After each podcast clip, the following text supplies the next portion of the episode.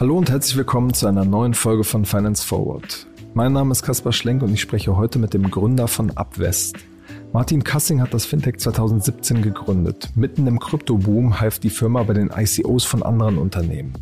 Als der Markt dann runterging, musste Kassing sich mit seiner Firma erstmal berappeln und überlegen, wie es jetzt eigentlich weitergeht. Daraus ist nun das heutige Geschäftsmodell entstanden. Die Berliner Firma will vom großen Trading-Boom profitieren und bietet per Schnittstellen den Aktienhandel für Neobanken und Vermögensverwalter an. Dafür beantragt Abwest gerade eine Wertpapierhandelsbank-Lizenz. Geldgeber wie Holzbring und Earlybird haben den Plan mit einigen Millionen finanziert und gerade hat die niederländische Bank ABN Amro noch einmal 4 Millionen bei Abwest investiert. Zusätzlich hat es das Management-Team ausgebaut und den ehemaligen Warmo-Gründer in das Team geholt. Was Martin Kassing nun mit seinem Unternehmen vorhat und wie er schon in wenigen Jahren mehrere Milliarden an Kundengeldern verwalten will, darüber haben wir jetzt im Podcast gesprochen. Hallo Martin. Hi. Martin, du bist gerade dabei, mit deinem Unternehmen ein, ein Trading-Produkt für andere Unternehmen zu entwickeln. Da würde mich erstmal interessieren, wie legst du dein Geld eigentlich selber an? Spielst du mit den ganzen Neo-Brokern rum? Ihr habt eine Blockchain-Vergangenheit. Äh, hast du auch irgendwie äh, viel Geld in, in Krypto investiert? Wie, wie ist das bei dir?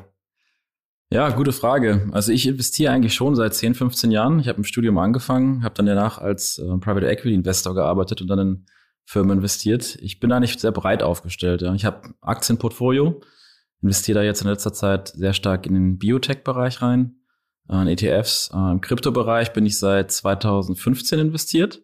Manche von den Krypto-Investments sind ganz gut gelaufen, ja, gerade die man ein bisschen länger gehalten hat. Ähm, und ja, auch noch teilweise in, in Tokenized Assets. Also ich bin auch bei Expo zum Teil mit investiert, ja. Was war so deine beste Kryptowette? Hm, also ich habe drei gute Investments gemacht. Bitcoin 2015, ähm, Ethereum 2016 und Arweave. Bist auch seitdem dann dabei geblieben, oder? Teils, teils. Teilweise verkauft und teilweise wieder reingegangen. Und Arweave sehr früh reingegangen ähm, in 2018, also mit dem ICO und bis, da, bis dahin drin geblieben sogar. Das heißt, du müsstest jetzt eigentlich gar nicht mehr deine Firma leiten und aufbauen, oder? Man Reicht das, das schon? Man macht das ja nicht wegen dem Geld. das sagen sie immer alle. Ja. Sehr gut, du hast 2017 Upwest gegründet, nachdem du bei, bei Rocket Internet und äh, FinLeap deine Karriere gestartet hast und dein, dein Startup war in der, in der Anfangszeit eigentlich in, in meiner Empfindung gar nicht so super präsent. Wie kam es damals dazu, dass ihr gestartet seid? Ja, ähm, also im Prinzip 2017 war es eine wilde Welt. Ja, der ganze Kryptobereich war sehr, sehr chaotisch. Und wir wollten bewusst erstmal ein Produkt auf den Markt bringen, ähm, um zu schauen, wie es funktioniert, bevor wir da jetzt groß eine Runde announcen in der Presse oder groß, groß Tamtam -Tam machen, was ja teilweise normal ist dann in der Industrie. Ähm, und das Produkt, was wir gelauncht haben, war damals witzigerweise eine sehr einfache Möglichkeit, in ICOs zu investieren und äh, parallel aber auch die ganze Technologie, die ganze Wallet-Technologie, die dahinter steckt, das ganze Transaktionsmanagement und so weiter, damit man die Sachen einfach verwahren kann. Ähm, es kam relativ schnell dazu, dass der Kryptobereich dann zusammengebrochen ist. Und äh, wie, wie geht man dann als Gründer damit um? Setzt man sich dann zusammen und überlegt, okay, was machen wir jetzt eigentlich mit dem Laden? Ja, total. Also wir haben uns dann zusammengesetzt im Sommer, äh, sind dann nach Portugal geflogen äh, mit dem mit dem mit dem Leadership Team und haben uns überlegt, was können wir als nächstes machen. Und dann gehst du eine klassische Ideation Phase, fragst deine Kunden, was möchten die ganz gerne haben, äh, schaust dir den Markt an und testest viele Sachen. Wir haben dann wirklich vier fünf Wochen das Ganze getestet und kam dann zur Conclusion, dass der ganze Bereich ähm, Wallet und Custody sehr spannend ist in dem Bereich, weil es sehr schwer ist. Also Verwahrung von Assets. Genau, die Verwahrung von diesen Assets äh, über eine einfache technische Schnittstelle, eine API, die man dann in die Produkte integrieren kann, ohne dass man jetzt quasi immer auf eine andere Plattform gehen muss. Wie lief dann der Start und wie, wie war dann die Marktresonanz abseits dieser Hype-Phase im Kryptowinter? Langsamer, definitiv langsamer. Und es war nicht einfach. Ja, es war nicht einfach, weil du musst das ganze Team mitnehmen auf die neue Reise. Du musstest die Investoren mitnehmen.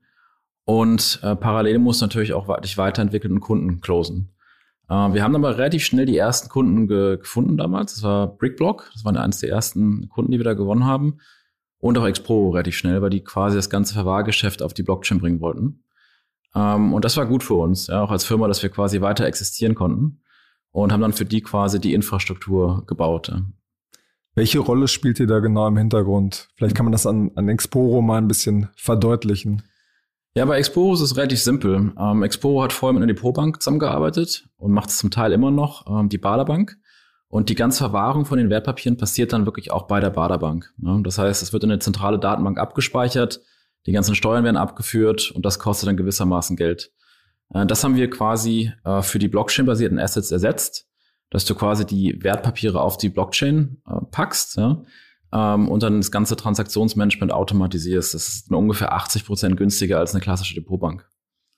Ähm, und der Vorteil ist auch, dass es vernetzt ist. Das heißt, du kannst mit anderen Plattformen, wie im ganzen DeFi-Bereich zu sehen, das auch connecten. Also wenn ihr zum Beispiel mal sagt, ich möchte ganz gerne mein Real Estate Asset beleihen, ähm, dann könnte man das theoretisch mit anderen Plattformen connecten und dann auch wirklich dann einen Kredit dafür aufnehmen. In der, in der Perspektive. Noch nicht, aber in der Zukunft.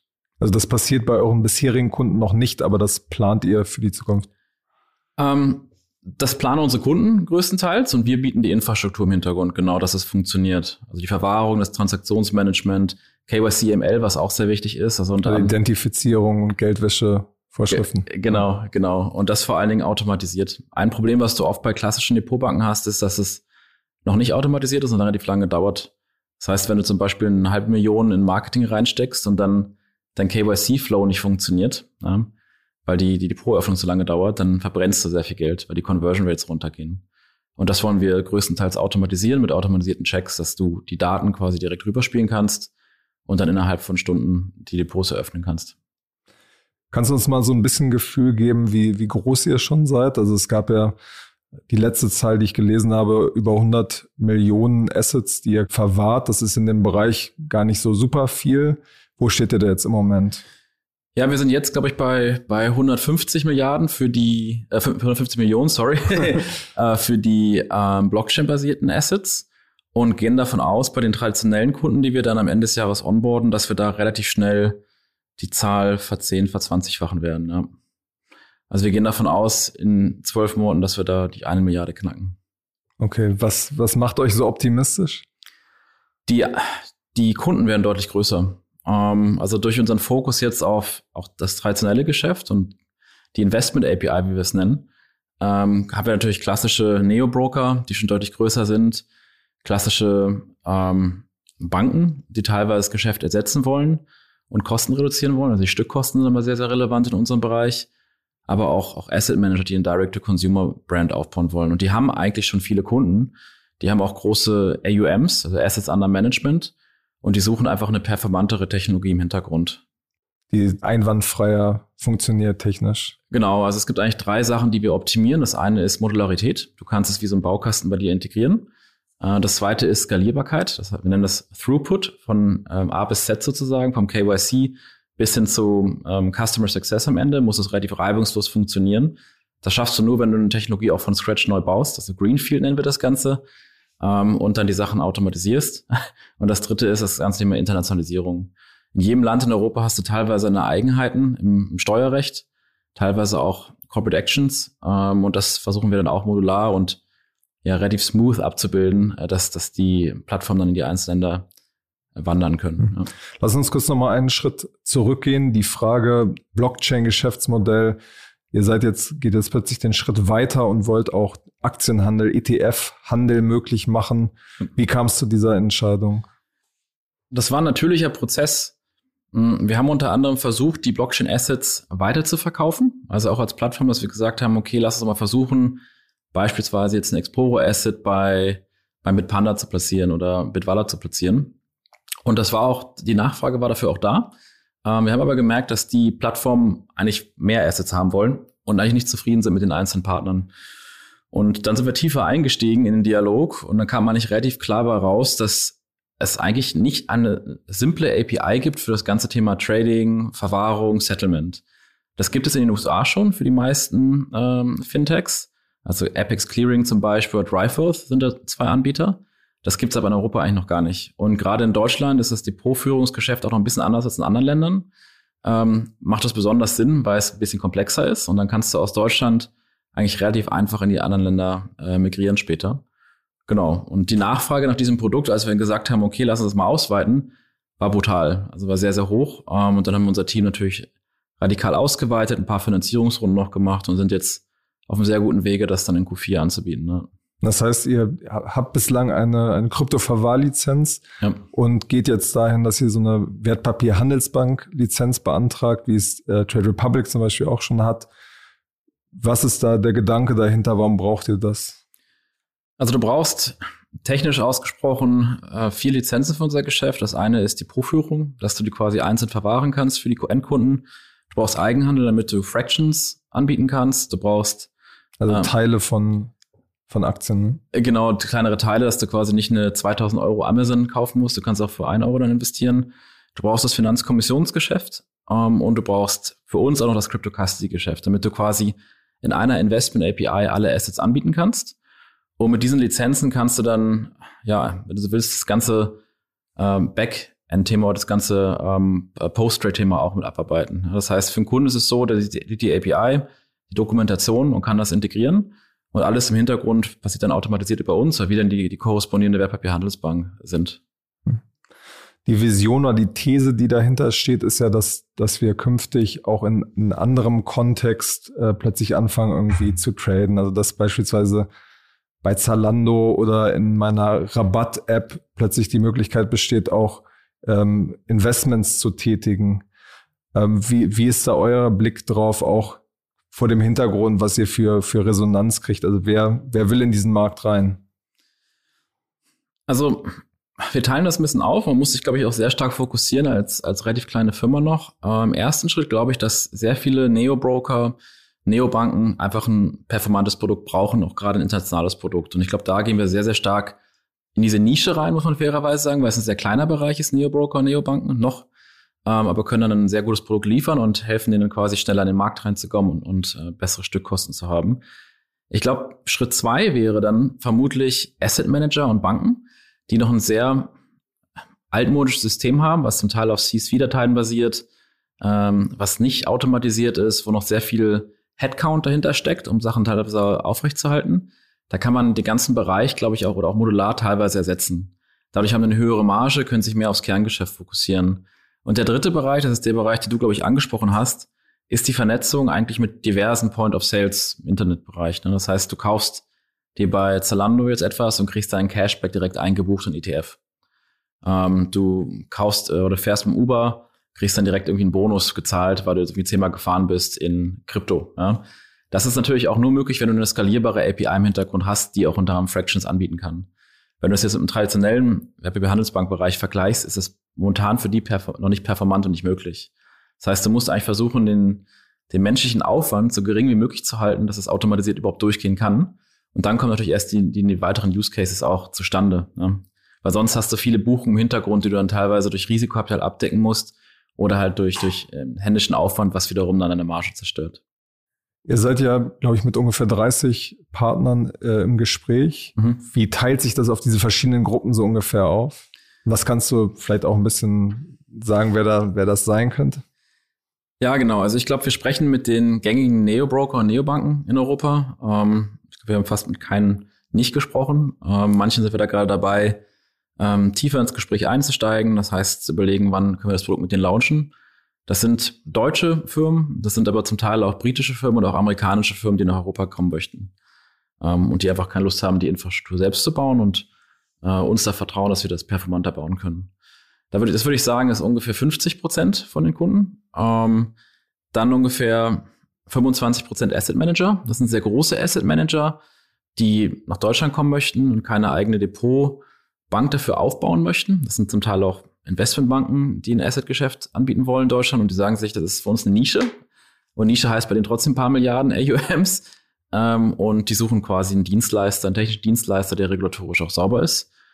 Genau, und dann noch 25 Prozent, das sind dann Banken. Ne? Ähm, wir haben ja unter anderem jetzt auch eine Runde mit ABN AMRO Ventures abgeschlossen. Ähm, und die werden dann praktisch auch zu euren Kunden gehören. Perspektivisch kann man das äh, schätzen, ja. Ähm, es ist jetzt erstmal nur eine reine Investmentrunde durch ABN AMRO Ventures. Durch ihren Investment in Solaris und Tink haben wir natürlich auch ein ganz gutes Netzwerk da, wo wir unsere Service auch woanders noch anbieten können. Ähm, aber ich glaube, die These ist relativ klar, dass Banken sich spezialisieren müssen in der Zukunft. Und gerade in Amerika sehen wir ganz, einen ganz großen Trend, dass auch die großen Banken ähm, Sachen ersetzen durch APIs und sich aufs Kerngeschäft fokussieren.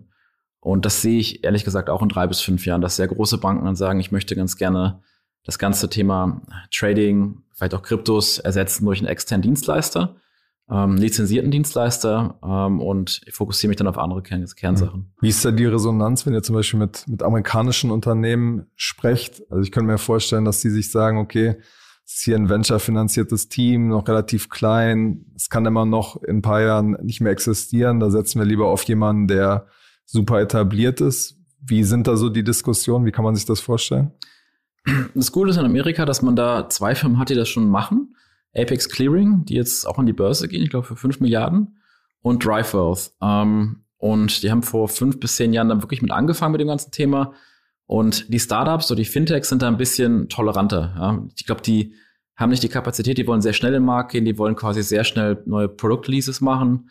Das schaffst du in einer traditionellen Bank nicht. Deswegen sind die wahrscheinlich toleranter, die Sachen dann auch auszuprobieren und dann live zu gehen. Eine große Bank kannst du eigentlich davon ausgehen, dass du 12 bis 24 Monate alleine nur im Compliance- und Risk-Check bist, bis du da wirklich dann äh, auch integrierst. Es ist trotzdem so, ich glaube, dadurch, dass wir auch so ein sehr starkes und senioriges Team haben, was es auch vorher schon geschafft hat und gemacht hat, trauen die Leute uns sehr stark. Wir haben auch sehr starke Investoren. Wir haben ja auch schon gute Kunden in dem Bereich. Äh, wir haben auch schon eine BaFin-Lizenz. Ähm, ich glaube, dass wir da schon viele Milestones erreicht haben, aber am Ende des Tages wird, glaube ich, ein riesen Quantensprung kommen, wenn wir dann mit der vollen API-Dokumentation der Lizenz im Q4 rausgehen. Ne? Hm. Das heißt, dann werden diese, diese potenziellen 30 Kunden sich auch erst äh, materialisieren. Also nicht alle auf einmal. Ja. Ähm, bei uns rechnen wir immer damit, dass wir Sales-Zyklen haben von sechs Monaten, drei bis sechs Monaten bei Fintechs, zwölf Monaten bei, bei innovativen Asset Managern und ungefähr 24 Monate bei Banken. Das heißt, von diesen, ehrlich gesagt, 60 Firmen, mit denen wir gerade sprechen, äh, gehen wir live mit zwei in Q4 äh, geplant. Ne? Ein bisschen mhm. abhängig davon, wann wir auch die finale BaFin-Lizenz bekommen. Und dann stufenweise wahrscheinlich pro Quartal ein, zwei dazu. Ja. Okay. Die Frage muss ich jetzt stellen. Äh, Max Teilenthal, der, der Mitgründer von N26, ist ja bei euch äh, auch investiert und hm. Finanzszene hatte da schon spekuliert, ob ihr jetzt da quasi der Trading-Partner von, von N26 werdet. Du hattest gerade schon gesagt, ihr sprecht mit allen großen Neobanken. Was kannst du zu dem Thema sagen? Werdet ihr da der, der Partner? Die hatten ja angekündigt, dass sie bald starten wollen. Also N26 ist, ähm, also der Grund, warum Max investiert hat, war jetzt unabhängig von dem Produkt. Das kam über Earlybird, äh, weil Earlybird auch einer von unseren Investoren ist und Earlybird reicht dann sehr spannende Fintech-Investments teilweise an Business Angels weiter und Max hatte Interesse, hat dann investiert, wie unter anderem auch Felix Haas und, und noch andere Business Angels. Da ist eine Diskussion äh, mit N26. Ähm, die schauen sich natürlich aber auch verschiedene Vendoren an. Und ich glaube, am Ende des Tages muss man überlegen, ob wir im Tag eins dabei sind oder Tag zwei dabei sind. Ähm, Was heißt das genau? Ich glaube, es ist wichtig, dass ähm, manche von diesen Neobanken mh, relativ schnell in den Markt gehen, weil es sehr starke Konkurrenz gibt durch die, die Neo-Broker. Ähm, und bei uns ist das Bottleneck momentan noch die Lizenz. Ähm, die Lizenz kriegen wir in Q4. Ja, das kann aber auch Q1 sein, äh, wobei wir echt sehr optimistisch sind nach dem ersten Feedback auch von der BaFin, dass wir das äh, in, in Q4 hinbekommen könnten. Ähm, aber wir dürfen natürlich nicht als Startup nicht das Bottleneck sein für eine sehr große Bank wie Neo, wie jetzt N26. Deswegen könnte ich mir gut vorstellen, dass manche von den großen Neobanken, wie zum Beispiel auch Revolut, äh, erstmal in den Markt reingehen mit DriveWealth in UK oder mit eigenen Produkten dann perspektivisch, wenn sie das Ganze skalieren wollen, in andere Länder gehen wollen, dann, dann umschiften.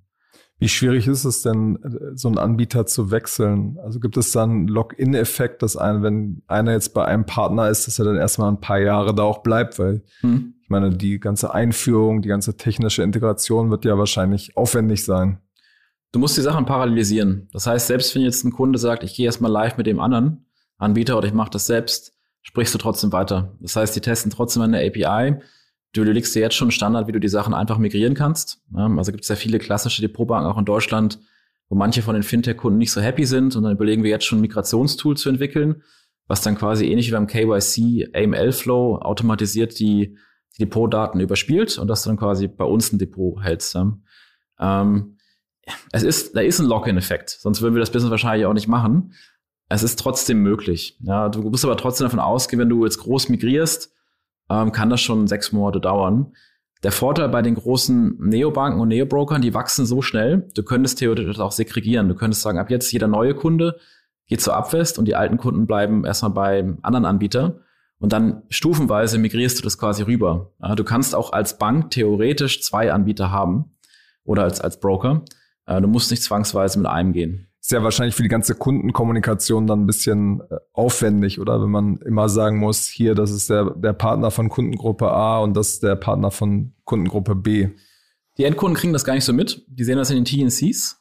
Ähm, also bei uns. Was heißt das? Äh, Terms and Conditions. Das heißt, mhm. unterschreiben dann diverse Themen, kriegen dann auch eine Bestätigungs-E-Mail. Äh, wir haben aber keinen Papierverkehr mehr, wie jetzt zum Beispiel traditionelle Depotbanken in Deutschland. Ähm, oder schicken keine CD-ROMs für MIFID-Tests oder so. das, das machen wir nicht mehr. Ähm, das heißt, bei uns ist es deutlich smoother und automatisierter. Ich glaube, dass das Spannende ist äh, für, für manche von den Banken und Brokern, die können das testen. Die können halt sehen, okay, hier ist meine Conversion Rate, meine Akzeptanz so und so und hier ist mein Aufwand so und so. Und bei Abfest ist es so und so. Das heißt, die haben direkt einen Vergleich und können dann ihr Share of Wallet, wie wir sagen, bei uns erhöhen perspektivisch ähm, und dann vielleicht auch komplett rüber switchen. Ne? Hm. Es gibt jetzt ja auch in Deutschland ein paar, die, die ähnliche Pläne haben, zum Beispiel Lemon Markets, wo Creandum eingestiegen ist, so ein sehr junges Team, was perspektivisch was, was ähnliches auf die, die Beine stellen will. Solaris ist im weiteren Sinne auch in diesem Markt unterwegs, guckt, was es da für, für Möglichkeiten gibt. Wie siehst du generell die, die ähm, Wettbewerbssituation es gibt ja dann auch noch die, die ganzen etablierten wie, wie Baderbank und DAB. Ja. Ähm, also ich glaube, es ist gut, dass da ein bisschen Dynamik in den Markt reinkommt. Ich glaube, die Konkurrenz, die wir momentan im Markt sehen, ist eher die Baderbank, die DAB ähm, oder auch eine HSBC, die mit ihrem Business Process Outsourcing Produkt, was sie für Trade Republic anbieten, auch im Markt aktiv ist, wobei momentan auch nicht wirklich weiteres Geschäft rausgibt für, für andere Kunden. Ähm, was wir machen, ist, glaube ich, sehr komplex und auch relativ teuer. Ähm, also ich glaube, man kann davon ausgehen, dass man 30 bis 50 Millionen investieren muss, bis man dann eine skalierbare Infrastruktur hat.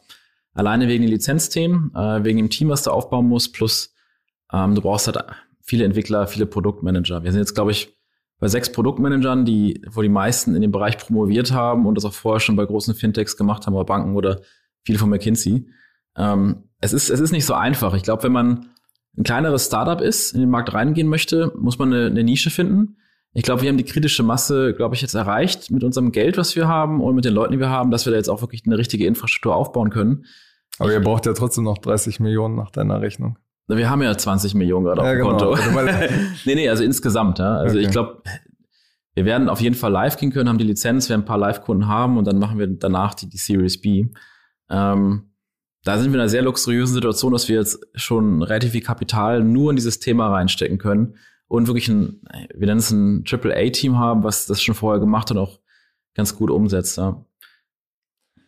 Wie kann man sich euren Geschäftsprozess dahinter vorstellen? Also woran genau verdient ihr Geld? Ihr kriegt ja wahrscheinlich ein bisschen eine kleine Fee für die, für die Assets an der Custody, also für die Assets, die ihr verwahrt. Wo verdient ihr quasi noch mit? Ja, es gibt eigentlich drei Bereiche, wie du Geld verdienen kannst in dem Bereich. Das eine ist Assets Under Management. Da gibt es eine Fee, äh, die unterscheidet sich zum Teil. Das sind 10 bis 15, teilweise mehr Basispunkte. Also 0,1. Ja, genau, genau. ähm, und das wächst dann sozusagen akkumulativ über die einzelnen Jahre. Deswegen ist es auch sehr wichtig, irgendwann auf die AUM-Pools zu gehen, weil da verdienst du relativ viel Geld. Du kannst auf Trade verdienen auch. Ähm, da kriegst du quasi pro Trade eine Vergütung äh, und musst dann schauen, dass du die Kosten im Hintergrund, die du hast, ähm, ja, skalierbar dann umsetzt. Ähm, das ist zum Beispiel ein klassisches Amortisationsgeschäft. Ja. Desto mehr Trades du hast, desto mehr äh, hörst deine Marge. Deswegen kannst du eigentlich sagen, so ab 30 bis 50 Milliarden AUMs macht das Geschäft richtig Spaß. Warum ich auch glaube, dass es nicht so sinnvoll ist, das unbedingt selbst zu bauen als B2C-App. Äh, und das dritte ist ähm, das Payment for Order Flow, ähm, dass du quasi ein Kickback bekommst von den einzelnen Exchanges äh, für die einzelnen Trades. Das heißt, du hast einen Market Maker und die leben dann von den Spreads und geben dir einen Pushback, weil du, weil du die quasi als, als Börse präferiert hast. Aber das musst du dir teilen dann mit den Trade Republics dieser Welt, die ja auch davon leben. Teilweise ja, es ist ein bisschen abhängig, wie du es, wie du das aufbaust. Du kannst zum Beispiel, das kannst du verrechnen. Du sagst, ich nehme gar kein AUM, bekomme Payment for Order Flow, oder sagst, ich bekomme kein Payment for Order Flow, bekomme AUM und dann auf Trades das Ganze finanziert. Ähm, das ist dann ein bisschen abhängig von dem Kunden, wie er das präferiert. Ab wann rechnet sich das aus eurer Sicht? Man sagt ja bei Vermögensverwaltern immer so roundabout eine Milliarde an Assets under Management. Mhm. Dann wird es irgendwie interessant. Wo liegt die Grenze da bei euch? Wahrscheinlich durch die Infrastrukturkosten noch ein bisschen höher sogar, oder? Mhm. Ja, du kannst eigentlich sagen, so richtig Spaß macht es, wenn du, wenn du plus 10 Milliarden kommst. Ähm, du bist vorher auch schon gut unterwegs. Ja? Also die Kunden, mit denen wir sprechen, die haben dann teilweise auch schon Milliarden AUM-Pools. Dann auf einen Schlag kriegst du halt mehr, relativ viel rein. Und dann hast du dann dementsprechend eine 10, 15 ähm, Basispunkte schon drauf. Richtig spannend wird es aber eigentlich erst, wenn du ja, plus 10 Milliarden gehst. Äh, über 50 Milliarden hast du dann wirklich Deckungsbeiträge, die sehr Spaß machen. Ne? Wann seid ihr da? Das, das überlegen wir uns auch die ganze Zeit, wie wir da hinkommen. Ich glaube, wir kommen da 2023, 2024 hin. Ne? Basierend okay. auf der Pipeline heute, die wir haben. Ja. Zum Schluss nochmal zwei Themen, die jetzt gerade neu äh, announced. Zum einen, wie du schon vorhin erwähnt hast, äh, hat ja die, die AMN Amro bei euch nochmal vier Millionen investiert und ihr habt euer Team nochmal aufgestockt, da nochmal sehr erfahrene Leute mit an Bord geholt. Was kannst du da äh, ein bisschen noch zu erzählen zu den Neuigkeiten? Genau, also wir haben noch eine, eine Series A Extension aufgenommen von 4 Millionen, wobei das immer absurd ganz schön, ganz schön lange äh, extended, ne? Ja, ja, sehr lange extended. Ich weiß auch nicht, wie wir das anders kommunizieren sollen. Vielleicht hast du ja einen Tipp für mich. also es war halt keine Series B und es war auch keine Series A mehr. Es war quasi etwas, was danach noch gekommen ist. Ähm, unter anderem auch, weil man mit der Erwin Amro ähm, noch anders an manche Bankkunden rangehen kann. Man hat quasi einen Bankpartner intern drin das gibt uns nochmal Trust und hat auch den Vorteil, wenn ABN Amro beispielsweise auch Produkte in den Markt reinbringt, dass wir für die die Produkte auch dann ausweiten können. Also gewisse Technik für die anbieten, die gegebenenfalls für manche von den Fintechs auch relevant ist. Ja, vom Team haben wir es sehr, sehr stark ausgeweitet, ähm, auf der Leadership-Seite, aber auch vom Engineering. Ähm, das heißt, der, der Oliver Finz kommt zu uns, war der CPO von Moneyfarm, hat Warmo gegründet als COO, wir haben den Dang von äh, Trade Republic als General Counsel gewinnen können, ähm, der bei uns auch seit einem Monat dabei ist. Ähm, genau, ähm, dann äh, den Chris Brown, der bei SoundCloud of People gewesen ist, aber Entity Six auch kurzfristig, mache jetzt bei uns das ganze People-Thema interimsmäßig und sehr viele Ingenieure äh, und sehr viele Product Manager. Also wir haben, glaube ich, jetzt. Wie groß seid ihr dann jetzt im Moment? Ich glaube, ähm, mit den Freelancern sind wir 40, 45 Leute mittlerweile und gehen bis zum Ende des Jahres wahrscheinlich auf 80, 85 hoch. Ja. Ist es dann auch die Größe, mit der man dann 10, 20 Milliarden schon stemmen kann? Ich denke schon. Man muss natürlich schauen, wie viel Customer Success am Ende noch passieren muss, wie viel äh, Kundenhandling. Ähm, es kann sein, dass du, wenn du sehr große Kunden hast, da spezielle Teams für aufbauen musst. Weil manche Kunden von uns können halt theoretisch 10, 15 Milliarden AUM alleine schon bringen. Und dann lohnt es sich logischerweise auch ein komplettes Team darauf zu setzen für Key Account Management, Customer Success. Es reicht, glaube ich, ähm, für uns jetzt aus bis Ende 2022, wobei wir da auch nicht so restriktiv sind. Ich glaube, wenn wir da Opportunitäten sehen, dann, dann geben wir weiter Gas. Ja. Mhm.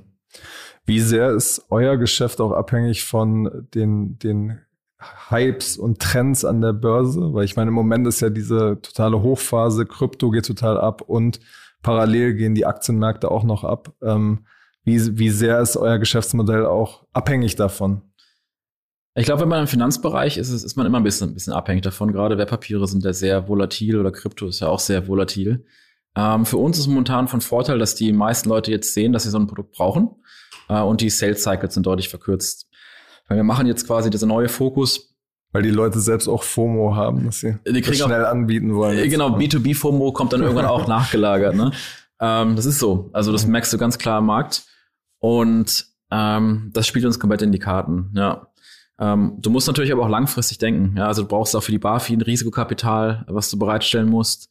Du musst durch die Zyklen denken. Ja, und du musst auch überlegen, wann race du, damit du quasi den nächsten Downturn sozusagen überlebst. Und das ist zum Beispiel etwas, was mich sehr beschäftigt, dass ich überlege, okay, wann race ich eigentlich, damit ich eventuell mal ein oder zwei Jahre durchkomme, wenn jetzt die Volumina nicht so hoch sind und die AUMs nicht steigen oder wenn jetzt manche von den Kunden, die wir in der Pipeline haben, sagen, oh, das verschieben wir nochmal auf, auf äh, in, die nächsten, in die nächste Phase sozusagen rein. Es ist ja wahrscheinlich unglaublich schwer, weil man ja nicht vorhersehen kann, wie sich der Markt einfach entwickelt, oder? Du kannst es nicht sehen, aber du kannst perspektivisch sehen, dass, dass in dem Markt, in dem wir drin sind, dass es sich sehr positiv in den nächsten fünf bis zehn Jahren entwickeln wird. Also das Thema Krypto, wo wir auch Kryptoverwahrer sind, das entwickelt sich ja schon ganz gut und letzten zehn Jahre hat sich das auch sehr, sehr gut entwickelt. Das ganze Thema Wertpapier Akzeptanz hat sich sehr, sehr stark in den letzten ein, zwei Jahren entwickelt und ich glaube, das, das Thema. Es ging ja auch immer nur nach oben. Es ging immer nur nach oben, es wird auch nach unten gehen. Äh, ich glaube trotzdem, mit den Negativzinsen, und das ist, glaube ich, eine starke Hypothese, dass die noch länger bleiben, äh, suchen Leute nach anderen Anlagemöglichkeiten. Ähm, da gibt es verschiedene, äh, wo sie rein investieren können. Aber klar, es wird mal wieder nach unten gehen und dann ist es gar nicht mal so schlecht für uns, ähm, wenn wir dann schon im Markt sind und integriert sind, weil man die nächste Phase dann komplett mitnehmen kann. Wir haben momentan nicht eher intern die FOMO, dass wir noch nicht integriert sind und wir sehen halt, was für ein geniales Geschäft da eigentlich läuft bei, bei den Banken, Neo-Brokern und Neobanken, äh, wir aber noch nicht daran partizipieren können. Das ist äh, für uns ein bisschen belastender und es kann halt zum Beispiel sein, dass wenn die Lizenz kommt, dass dann die Märkte einbrechen. ja, das wäre das wär blöd. Aber es ist ja trotzdem so, dass die Leute noch investieren. Ist ja nicht so, als wenn die Leute dann komplett äh, aufgeben und keiner, keiner mehr investiert. Ich glaube, es ist einfach nicht, du hast nicht so einen Accelerator drin, aber der Accelerator kommt dann meistens in der nächsten Phase und dann bist du integriert und dann kannst du da auch sehr, sehr gut Geld verdienen. Hm. Wie nimmst du gerade die, die Investorenstimmung ähm, wahr? Das ist ja in den letzten Monaten auch immer krasses Thema gewesen und man hat ja unglaublich große Runden gesehen. Ähm, ihr habt ja offensichtlich auch Geld eingesammelt. Wie, wie nimmst du die Stimmung unter den Investoren gerade wahr? Sehr aggressiv.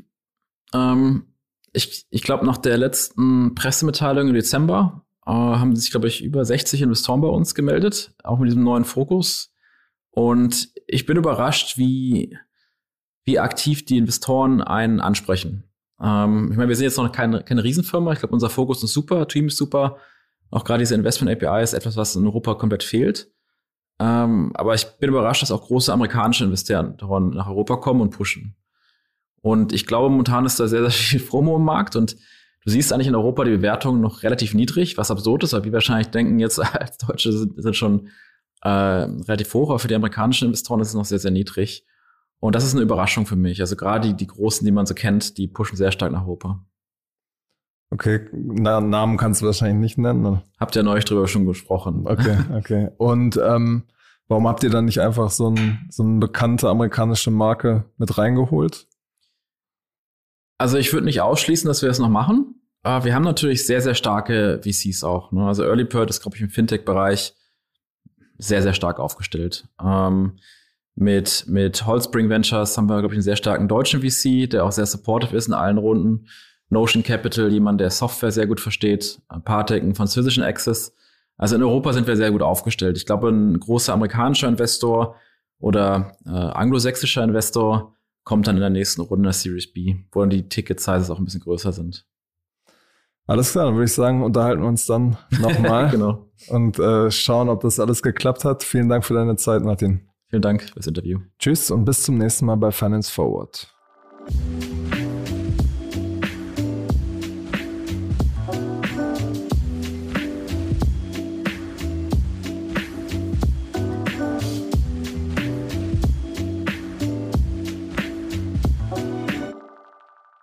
Dieser Podcast wird produziert von Podstars